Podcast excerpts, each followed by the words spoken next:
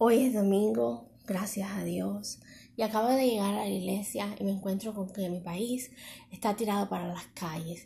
Les deseo mucha paciencia, les deseo que luchen, que luchen en guerra, que desde aquí estamos orando por ustedes, que todos salgan, que todos se unan, porque en la unión está la esperanza. En la unión, como Moisés sacó el pueblo de Israel de Egipto, así queremos que Cuba salga, salga de los pecados, de la injuria, de, la opresión, de la poca ah, ah, expresión de libertad, de la pobreza. Así queremos y así oramos por ello. Yo voy a orar, voy a empezar con una oración por mi país, Cuba, que se encuentra en un momento difícil, por mi familia, que se encuentra en un momento difícil. Así que Vamos a orar antes de seguir con el capítulo 7 de Job que argumenta contra Dios y por todo lo que le había pasado. Pero Dios siempre nos cuida, Dios siempre sana las heridas. Y vamos a ir leyendo poco a poco el, capítulo de Job. Y después voy a leer el libro de Rick Warren y un libro que me encontré en la iglesia que es de mujer a mujer. Así que vamos a tener una sesión un poquito larga hoy porque es domingo, es día de devoción, día de comunión y vamos a orar. Señor y Todopoderoso, te pido, te pido con el alma, con el ser, con mi espíritu, como pecadora que soy, que alientes a mi país, que la gente se unan y digan, no podemos más, necesitamos ayuda, necesitamos que se abran las puertas, que el gobierno diga, diga, vamos a abrirle las puertas a todo el mundo, al mundo entero que nos ayude, que nos bendigan, que se, el bloqueo se acabe, que, que, que puedan eh, abrirse esas puertas de ayuda humanitaria para que el pueblo pueda tener medicina, para que el pueblo, pueda tener comida, que llegue el capitalismo, que llegue la, la evolución, que llegue eh, la, la la información correcta hacia mi pueblo, que mi familia se cure, que mi familia esté bendecida, que mi familia esté protegida. Y sobre todo Dios estar al lado de ellos, al lado de mi sobrina, al lado de mi hermano, al lado de su, de toda mi familia, de, la mamá de mi sobrina, de, de la abuelita, está con ellos, ponte con ellos, que el pueblo salga y diga, vamos a luchar como lo hizo Venezuela, eh, Cuba puede. Si ustedes se unen y no tengan miedo porque Dios está con ustedes, desde aquí estamos orando para que las puertas del mundo se abran para ustedes, para que puedan recibir ayuda, para que el mundo entero, cada país del mundo tenga compasión con Cuba y digan, vamos a ayudarlo, vamos a mandarle la ayuda que necesitan para que no pasen hambre, para que no tengan necesidad, para que puedan ser un pueblo libre. Vamos juntos a luchar. Desde aquí estamos orando, desde aquí estamos con ustedes, pero ustedes que están allá pueden hacer la diferencia. Vamos para las calles, mi gente, vamos a, pedirlo, vamos a, lograrlo, vamos a decir Dios está conmigo y no hay miedo ninguno, porque Dios está con ustedes. Salgan que no hay miedo alguno, que Dios no lo proteja.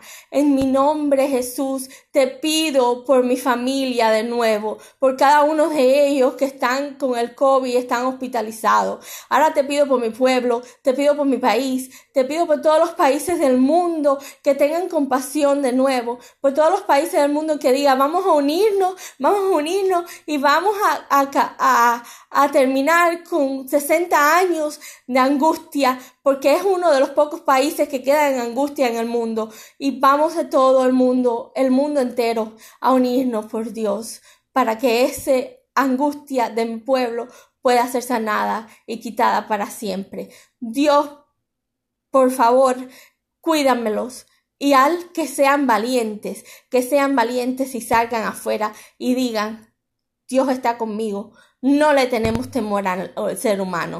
Al único que le podemos tener temor es a Dios Todopoderoso, Señor. A ti es el único que podemos tener temor. Por eso vamos juntos desde la oración de aquí hacia la valentía de ustedes, con Dios por delante, vamos a salir de esta. En nombre de Jesús, tu Hijo amado. Amén. Bueno, ya que oré y, y, oré de todo corazón y con toda mi alma, vamos a leer el capítulo 7 de Job, que dice, Job argumenta contra Dios porque ha sido tanta la calamidad que le ha caído, pero él nunca pierde la fe al final de todo. Y no sé qué va a suceder, pero lo que sí sé que está sucediendo con él es esto que voy a leer. Y dice, ¿no es acaso brega la vida del hombre sobre la tierra y sus días como los días del jornalero? Como el siervo suspira por la sombra y como el jornalero espera el reposo de su trabajo, así he recibido meses de calamidad y noches de trabajo me dieron por cuenta. Cuando estoy acostado digo, ¿cuándo me levantaré? Mas la noche es larga y estoy lleno de inquietudes hasta el alba. Mi carne está vestida de gusanos y de otros de polvo, mi miel hendida y abdominable, y mis días fueron más veloces que la, la sandera del tejedor, y beneficieron sin esperanza. Acuérdate que mi vida es un soplo, y que mis ojos no volverán a ver el bien. Los ojos de los que me ven no me verán más, Fijarás en mí tus ojos y dejaré de ser como la nube se desvanece y se va. Así el que desciende al Seol no subirá, no volverá más a su casa, ni a su lugar le conocerá más. Por tanto, no refrenaré mi boca, hablaré en las angustias de mi espíritu y me quejaré con la amargura de mi alma. ¿Soy yo el mar o un monstruo marino para que me pongas guarda cuando digo, me consolará mi lecho, mi cama atenuará mis quejas, entonces me asustas con sueños y me aterras con visiones y así mi alma tuvo por mejor la entregalugación y quiso la muerte más que mis huesos. Abomino de mi vida. No he de vivir para siempre. Déjame pues, porque mis días son vanidad. que es el hombre para que lo engrandezca y para que pongas sobre él tu corazón y lo viste visites todas las mañanas y todos los momentos lo pruebas, hasta cuando no apartarás de ti, de mí tu mirada. Yo no soltarás siquiera hasta que trague mi saliva. Si he pecado, ¿qué puedo hacerte a ti? Oh guarda de los hombres. Momentico, estoy tratando de... Las hojas se me pegan en la Biblia. Y continuamos, porque me pones por blanco tuyo hasta convertirme en una carga para mí mismo. ¿Y por qué no me quitas mi rebelión y perdonas mi inquietud? Porque ahora dormiré en el polvo, y si me buscares de mañana ya no existiré. Entonces vemos como, como él va cayendo en una depresión profunda y más cada día eh, le reclama a Dios que, eh, que quiere morirse, que no quiere estar vivo, que él, si me buscaré de mañana, ya no existiré. So, em, y después viene el capítulo 8 que dice, Blidad proclama la justicia de Dios. Y la justicia de Dios hacia Job, me imagino. Y después vamos a seguir aprendiendo más sobre el libro de Job. Y, yo lo que creo es que eh, a él, él perdió la esperanza. Y la esperanza nunca la debemos perder, como ya dije. Y, y no, no vamos a morirnos. No vamos a estar muertos. Tanto mi pueblo de Cuba que está muerto, que no está vivo y ahora está reviviéndose y ahora está diciendo somos fuertes, vamos a salir a las calles, vamos a buscar ayuda, vamos a pedirle a Estados Unidos que nos ayude, vamos a pedirle a cada país del mundo que nos ayude, porque eh, como he sido un pueblo de depresión, porque yo vivía allá y la gente vive deprimida bajo el alcohol, bajo eh, el hambre, bajo las lamentaciones. Eh, asimismo estaba en este momento Job, Así que eh, no vamos a permitir eso más Cuba. Vamos a sacarnos de esa depresión, ser fuerte, ser valiente, como dije, porque Dios está con ustedes. Y quisiera leer el, capítulo 8 también, porque quiero ver qué es lo que sucede, porque me, me encanta este libro y me tiene muy intrigada, ¿no? Y dice, respondió Bilat Sushita y dijo, ¿hasta cuándo hablarás tales cosas? Le dice a Job y las palabras de tu boca serán como viento impetuoso. ¿Acaso torcerá Dios el derecho o pervertirá el Todopoderoso la justicia? Si tus hijos pecaron contra Él, Él los echó en el lugar de pecado. Y si tu mañana buscarás, buscarés a Dios y rogares al Todopoderoso, si fueras limpio y recto, si Ciertamente luego se despertará por ti y hará próspera la morada, próspera la morada de tu justicia. Y aunque tu principio haya sido pequeño, tu postrer estado será muy grande. Porque pregunta ahora a las generaciones pasadas y disponte para inquirir a los padres de ellas, pues nosotros somos de ayer y nada sabemos, siendo nuestros días sobre la tierra como sombra. No te enseñarán, ellos te hablarán, y de tu corazón sacarán palabras. Crece el junco sin lodo, crece el plado sin agua, aun su vendedor, y sin haber sido cortado, con todo se seca primero que toda hierba, tales son los caminos de todos los que olvidan a Dios y la esperanza del impío parecerá, porque su esperanza será cortada. Y confianza es tela de araña. Se apoyará él en su casa, mas no permanecerá ella en pie. Se aisará de ella, mas no resistirá. A manera de un árbol está verde delante del sol y sus renuevos salen sobre, un, sobre su huerto. Se van entretejiendo sus raíces junto a una fuente y enlazándose hasta un lugar pedregoso. Si la arrancaren de su lugar, éste le negará entonces diciendo, Nunca te vi, ciertamente este será el gozo de su camino, y del polvo mismo nacerán otros. He aquí Dios no aborrece al perfecto, ni apoya la mano de los malignos. Aún llenará tu boca de risa y tus labios de júbilo.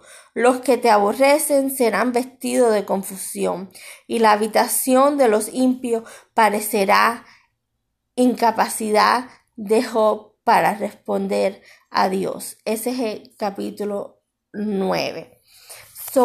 Me encanta esta parte el, del capítulo 8, versículo 20, que dice, He aquí nos aborrece el perfecto, ni apoya la mano de los malignos. Aún llenará tu boca de risa y tus labios de júbilo. Los que te aborrecen serán vestidos de confusión, y la habitación de los impios perecerá. Así que eh, nunca aborrezca a Dios, porque te puedes confundir te puedes ir por el mal camino. Dios nos ama a todos. No importa quiénes seamos, Él nos ama. No importa cómo parezcamos. No importa de qué necesidad seamos. Él nos ama. Y dice aquí, en este libro, la reconciliación se enfoca en la relación mientras que la resolución se encuentra en el problema. ¿Ok? Eh, mientras la resolución se encuentra en el problema, en solucionar problemas. Y quisiera que, em, y a resolver conflictos, la manera en que se dicen las cosas es tan importante como lo que se dice. Vamos a decir las cosas correctamente, vamos a salir a las calles, vamos a orar correctamente para que en sí estoy leyendo todo esto para mi tierra, para mi país. Vamos a, decir gloria a Dios, porque yo soy sanado. Gloria a Dios porque vamos a abrir las puertas y gloria a Dios porque nos oirán y vamos a liberarnos de un yugo de 60 años. Coopera tanto como puedas, Pablo dijo. En cuanto dependa de ustedes, vivan en paz todos. La paz siempre tiene un precio. Puede costarnos nuestro orgullo, a menudo nos cuesta nuestro egoísmo, por amor al compañerismo, haz lo mejor que puedas para llegar a un compromiso, adaptarte a otros, mostrar preferencia por lo que ellos necesitan. Una paráfrasis de la séptima bienaventuranza de Jesús lo expresa así. Ustedes son benditos cuando son capaces de mostrarle a la gente cómo cooperar en lugar de compartir o luchar. Entonces pueden descubrir quiénes son realmente y cuál es su lugar en familia de Dios. Vamos, mi gente, vamos, mi gente, a mostrarle al mundo cómo cooperar en lugar de competir o luchar. Vamos a cooperar, vamos a cooperar, que es lo que dice la Biblia. Así que coopera tanto como puedas. Vamos a unirnos y cooperar. Cooperen cada uno de ustedes que están allá en las islas. Si me pueden oír, si algún día me oyen, si Dios me escucha, coopera con mi pueblo. Y mi familia que tanto te necesita.